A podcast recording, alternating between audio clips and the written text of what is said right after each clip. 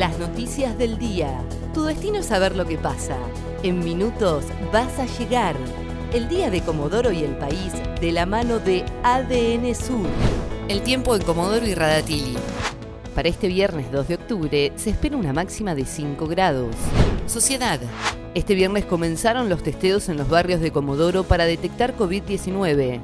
Hoy se lanzó en la ciudad el plan Detectar, que permite identificar a personas con síntomas sospechosos de coronavirus o contactos estrechos.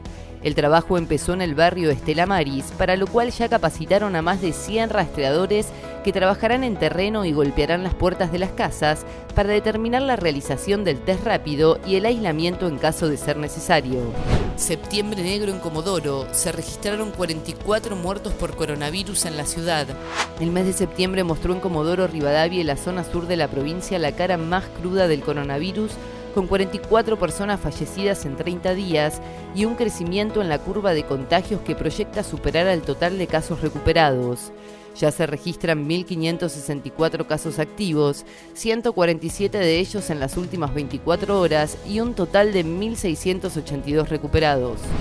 El lunes 12 de octubre saldrá el primer vuelo regular desde el aeropuerto de Comodoro luego de que el gobierno nacional confirmara la vuelta de los vuelos regulares en todo el país a partir del 12 o 15 de octubre, el representante de las agencias de viajes y turismos en Comodoro Rivadavia, Guillermo Schneider, anunció que en la ciudad ya hay uno programado para el lunes 12 de octubre a las 10.50 con destino a Buenos Aires.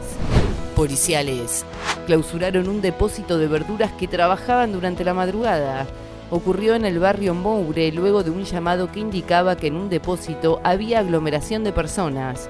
Al llegar al lugar, la policía constató que había un gran número de personas adentro, secuestró 14 autos e imputó a todos los que estaban en el interior por incumplir con la cuarentena. Nacionales. Un estudio de 12 hospitales argentinos puso en duda la eficacia del plasma.